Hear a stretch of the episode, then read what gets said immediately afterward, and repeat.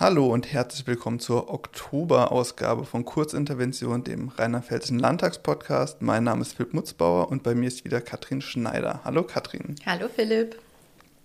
Katrin, ich habe in dieser Folge den Luxus, nicht nur ein, sondern gleich zwei Interviews führen zu dürfen. Und zwar einmal spreche ich mit Ursula Molker, der Direktorin beim Landtag, also unserer Chefin, über das Thema, was macht eigentlich eine Direktorin beim Landtag? Und zum anderen sprechen wir gleich auch über ein Thema. Und zwar kannst du uns da schon mal sagen, um was es da geht. Genau, es soll in dieser Folge um das Thema Enquete-Kommission gehen. Denn der Landtag hat ja beschlossen, eine Enquete-Kommission zu dem Thema Konsequenzen aus der Flutkatastrophe in Rheinland-Pfalz, erfolgreichen Katastrophenschutz gewährleisten, Klimawandel ernst nehmen und Vorsorgekonzepte weiterentwickeln, einzusetzen. Mhm. Dann würde ich vorschlagen, wir starten mit dem Interview mit der Landtagsdirektorin und machen dann mit dem Gespräch mit dir weiter. Sehr gerne.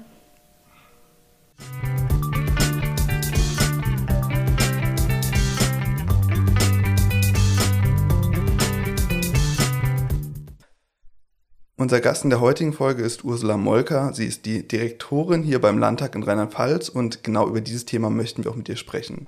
Hallo, Frau Molker. Einen wunderschönen guten Morgen, Herr Mutzbauer. Frau Molker, in der ersten Folge des Podcasts vor ungefähr einem Jahr haben wir mit Hendrik Hering gesprochen, dem Präsidenten des Landtags. Das klingt sehr ähnlich zu Direktorin beim Landtag. Das sind aber zwei ganz unterschiedliche Aufgabenbereiche, oder?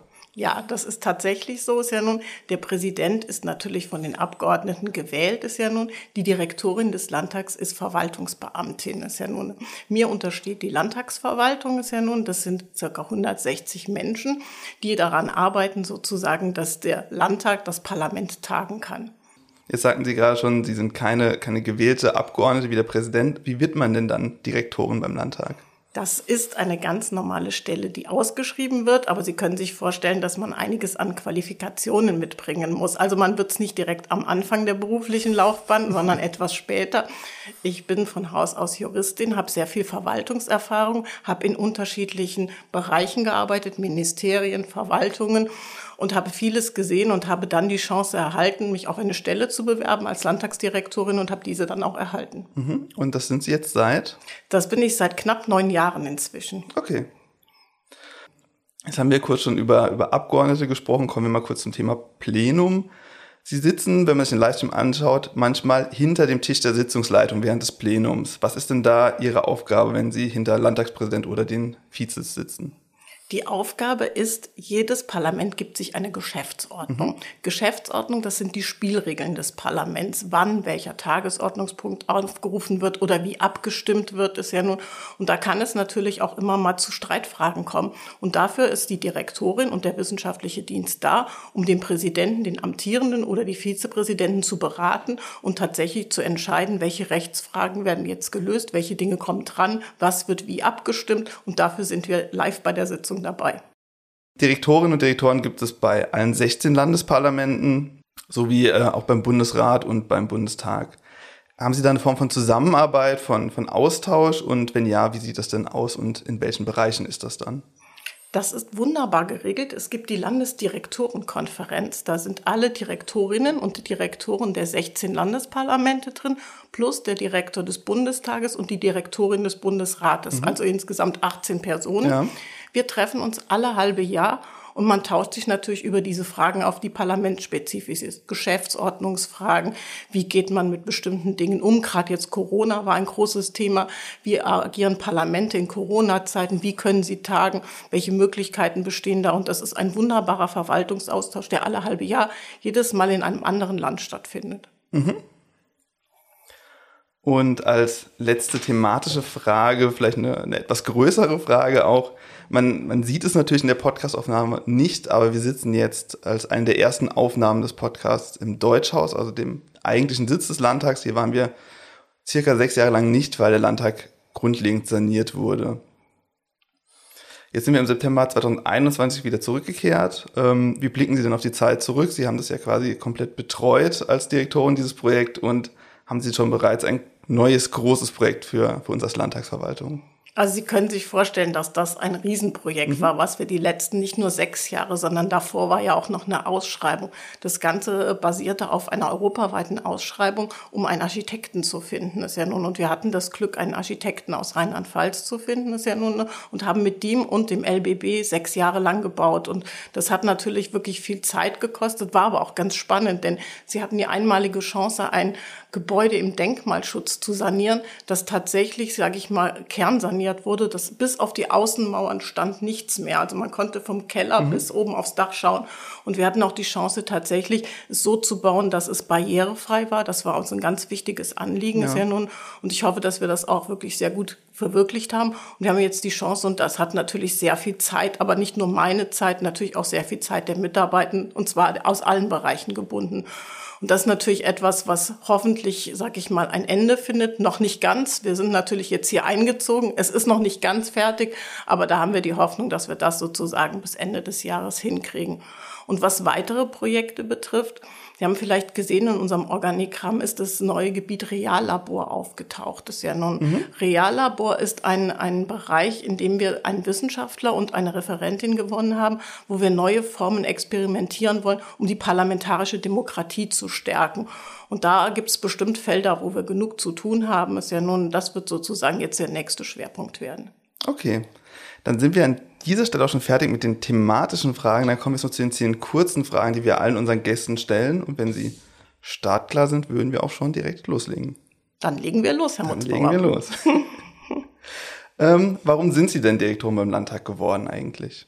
Mich hat die Schnittstelle zwischen Verwaltung und Politik gereizt. Ich bin von Haus aus Juristin, das ist ja nun, aber habe immer an dem Bereich gearbeitet, wo man Verwaltungserfahrung mhm. mitbringt, aber auch in der Politik gestalten kann. Und das Spannende an so einem Landtag ist, dass sie so viele Menschen mit unterschiedlichen Professionen haben. Also es sind nicht nur Juristen, es sind Politikwissenschaftler, aber es sind auch ganz andere Menschen. Und das zusammenzuführen und dafür, das hat mich gereizt und ich habe die Chance bekommen. Alles klar. Und wissen Sie noch, was Sie als Kind werden wollten? Ja, ähm, meine Eltern wohnen auf einer Rheininsel in, im Rhein, ist ja nun, ne? Mhm. Und da sind natürlich viele Schiffe vorbeigefahren. Und früher wollte ich gerne Kapitänin zur See werden und ein Containerschiff fahren. Aber da ist leider nur noch das Fernweh geblieben. okay. Ähm, Frage 3 hat sich jetzt noch so ein bisschen erübrigt. Da fragen wir immer nach der Ausbildung oder dem Studium. Das haben Sie jetzt aber beantwortet. Sie sind Juristin. Genau. Ich habe Rechtswissenschaften in Trier studiert. Okay. Und in Trier sind Sie wahrscheinlich nicht geblieben. Wo in Rheinland-Pfalz leben Sie denn heute und warum ist es denn da eigentlich am schönsten? Ich lebe in Fallenda. Fallenda ist eine Stadt im nördlichen Rheinland-Pfalz, die am Rhein liegt, aber auch am Fuße des Westerwaldes. Mhm. Und herrlich ist es, weil es einmal das Koblenzer Neuwieder Becken ist. Das ist natürlich eine tolle Rheinlage. Aber man ist auch direkt sozusagen im Westerwald, um wandern gehen zu können. Und es ja. ist eine herrliche Landschaft, nette Menschen und es ist eine wunderbare Gegend. Okay. Und jetzt ein thematischer Wechsel ein bisschen, wenn Sie mit einer Politikerin oder einem Politiker oder einer berühmten Person Ihrer Wahl sprechen könnten. Und dabei ist jetzt für die Frage mal völlig egal, ob die Person lebt oder bereits verstorben ist oder vielleicht auch nur rein fiktiv ist. Wer wäre das und über welches Thema? Das ist keine ganz einfache Frage, weil es ganz viele spannende Politikerinnen und Politiker gibt. Mhm. Aber wenn ich die Wahl gehabt hätte, hätte ich gerne mal mit Indira Gandhi gesprochen. Ich finde, das ist eine spannende Frau, die ein Land regiert hat, das so heterogen war, die mhm. allerdings auch Methoden hatte, die zum Teil interessant, fragwürdig, aber auch, sage ich mal, hinterfragungswürdig sind. Es ja nun.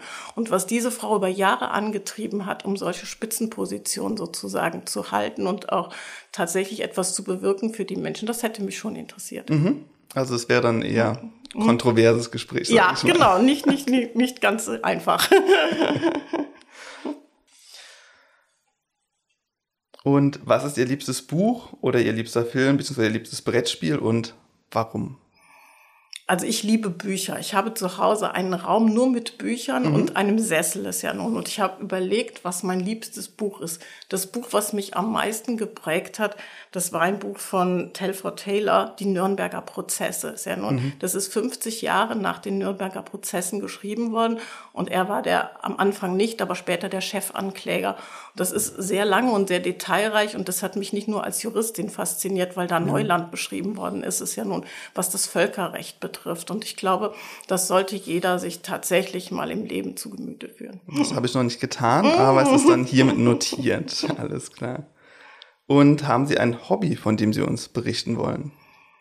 Ich koche sehr gerne, ist ja nun. Im Moment probiere ich, äh, habe ich zwei Kochbücher, ein palästinensisches und ein israelisches und versuche gerade die Unterschiede rauszufinden ja. zwischen diesen beiden Küchen. Und das ist total spannend, weil man braucht ganz viel Zeit. Es sind keine Gerichte, die sozusagen, wie wir heute sagen, in 30 Minuten erledigt sind, sondern es ist Zeit, wo die Aromen rösten und so. Aber ja. es ist ganz spannend, in diese beiden unterschiedlichen Kulturen einzudringen. Okay. Erinnern Sie sich denn noch an das erste Konzert, auf dem Sie waren? Das erste weiß ich nicht, aber das für mich sozusagen spannendste war 1986 im Müngersdorfer Stadion Freddie Mercury. Und er hatte eine Deutschlandtour. Mhm. Und ich glaube, es war sogar seine letzte. Ja. Und diesen Mann damals live gesehen zu haben, das war einfach genial. Das glaube ich gerne, da bin ich auch ein bisschen neidisch. Und dann kommen wir jetzt auch schon zur letzten Frage. Haben Sie noch eine Podcast-Empfehlung für uns? Mein Lieblingspodcast ist Geschichten aus der Geschichte. Das sind zwei Historiker, ist ja nun, ich glaube, ein Österreicher und ich müsste jetzt lügen, ich glaube, ein Münchner ist ja nun ein mhm. Historiker. Und die erzählen sich Woche für Woche, jeder erzählt dem anderen eine Geschichte aus der Geschichte. Und man lernt unheimlich viel. Es sind Einzelteile, aber sie sind schon bei über 300 Folgen, ist ja nun. Und wenn man die regelmäßig verfolgt, kriegt man so langsam so einen Gesamtblick. Aber es ist so amüsant und so, sage ich mal, spannend erzählt und man lernt so viel aus der Geschichte, ist mhm. ja nun. Also finde ich ein ganz faszinierender Podcast. Alles klar, dann danke für den Tipp. Und dann sind wir an der Stelle auch schon fertig. Frau Molke, haben Sie vielen Dank für Ihre Zeit und die Beantwortung der Fragen. Sehr gerne und einen angenehmen Tag. Ebenso. Tschüss.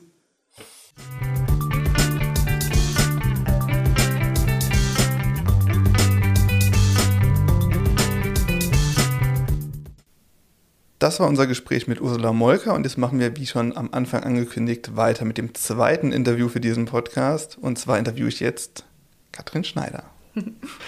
Katrin, das Thema ist ja Enquete-Kommission. Was ist denn eigentlich eine Enquete-Kommission und was bedeutet der Begriff Enquete? Ja, nach Paragraph 90 der Geschäftsordnung des Landtags Rheinland-Pfalz können Enquete-Kommissionen zur Vorbereitung von Entscheidungen über umfangreiche und bedeutsame Sachverhalte eingesetzt werden. Das heißt, Aufgabe der Enquete ist es, sich intensiv mit komplexen, politisch und gesellschaftlich bedeutsamen Themen auseinanderzusetzen. Dafür beschaffen die Mitglieder der Enquete umfassende Informationen und arbeiten diese systematisch auf. Und auf Grundlage dieser Bestandsaufnahme soll die Enquete-Kommission dann für den Landtag Empfehlungen und Handlungsstrategien erarbeiten, die auch im Idealfall gemeinsam von allen Fraktionen getragen werden können. Und dazu passt eben auch der Begriff Enquete, das kommt aus dem Französischen und bedeutet Untersuchung, weil mhm. eben bestimmte Themen untersucht werden sollen. Und wie kommt die Enquete-Kommission zustande? Die Einsetzung von der Enquete-Kommission muss von den Abgeordneten beantragt werden und wird dann vom Landtag beschlossen. Auf Antrag von einem Fünftel der Mitglieder des Landtags ist das Parlament verpflichtet, die Enquete einzusetzen. Und der Antrag muss auch ganz genau den Arbeitsauftrag der Enquete bezeichnen. Das ist quasi der Titel, den ich vorhin schon vorgestellt habe. Also jetzt bei der Enquete, die der Landtag jetzt aktuell eingesetzt hat, eben Konsequenzen aus der Flutkatastrophe in Rheinland-Pfalz, erfolgreichen Katastrophenschutz gewährleisten, Klimawandel ernst nehmen und Vorsorgekonzepte weiterentwickeln. Mhm. Das heißt, der Titel wird am Ende wahrscheinlich ein bisschen kürzer werden. Genau, die Enquete wird sich dann äh, auch noch auf eine sogenannte Kurzbezeichnung einigen, die dann etwas äh, griffiger ist und unter der dann auch zum Beispiel bei uns die ganzen ähm, Unterlagen und Informationen, die die Enquete sammelt, quasi mit, als Schlagwort ähm, abgespeichert sind. Und wie ist das? Wie setzt sich denn die Enquete-Kommission zusammen? Die Enquete-Kommission setzt sich zusammen aus Mitgliedern des Landtags also aus Abgeordneten und auch aus externen Sachverständigenmitgliedern. Und in ihrer Zusammensetzung soll die Enquete-Kommission die Mehrheitsverhältnisse im Parlament widerspiegeln. Das heißt, auch mehr als die Hälfte von den Mitgliedern müssen auch Abgeordnete sein. Und die Mitglieder werden dann von den Landtagsfraktionen benannt. Und dabei ist eben interessant vor allen Dingen, dass diese externen Sachverständigen Mitglieder dabei sind. Und die sind vollwertige Mitglieder der Enquete-Kommission. Das heißt, die haben das gleiche Stimmrecht, Rederecht und Antragsrecht wie auch die Abgeordneten. Mhm. Und bei diesen Sachverständigen handelt es sich meistens um Wissenschaftler, aber auch um Vertreter von Interessengruppen, die eben gerade Experten auf dem thematischen Gebiet sind, mit dem sich die Enquete beschäftigen soll. Und damit soll die Verbindung der Enquete-Kommission zur Wissenschaft und auch zur Gesellschaft gestärkt werden. Mhm. Und wie sieht dann die tatsächliche Arbeit der Enquete-Kommission aus? Mhm. Dafür ist maßgeblich der Einsetzungsantrag ähm, weil der eben den Arbeitsauftrag festlegt. Also das konnte man ja gerade eben aus dem vorgestellten, ich sage jetzt mal Titel der Enquete auch schon so ein bisschen rauslesen. Ja. Und ähm, auf dessen Grundlage wird dann ein Abschlussbericht von der Enquete-Kommission erwartet. Und zur Erfüllung von dem Arbeitsauftrag sammelt die Enquete dann Materialien, sie sichtet diese und sie wertet diese auch aus und wird dabei von dem Archiv und der Bibliothek von der Landtagsverwaltung unterstützt. Außerdem werden in den Sitzungen von der Enquete-Kommission häufig ähm, weitere Experten angehört, die nicht Mitglieder der Enquete-Kommission sind. Und diese informieren und beraten dann die Mitglieder der Enquete-Kommission nochmal ähm, zu, also vertieft zu bestimmten Themenkomplexen. Und die Enquete kann auch Delegationsreisen durchführen. Und mit diesen ganzen erhobenen Informationen und den dann auch hieraus erarbeiteten Empfehlungen ähm, gestaltet die Enquete-Kommission eben einen Abschlussbericht. Da wird das alles zusammengefasst und der wird dann auch dem Landtag vorgelegt und von diesem beraten. Okay, dann vielen Dank für die ganzen Infos zur Enquete-Kommission und das war's dann auch schon für diese Folge. Ja, vielen Dank. Tschüss. Tschüss.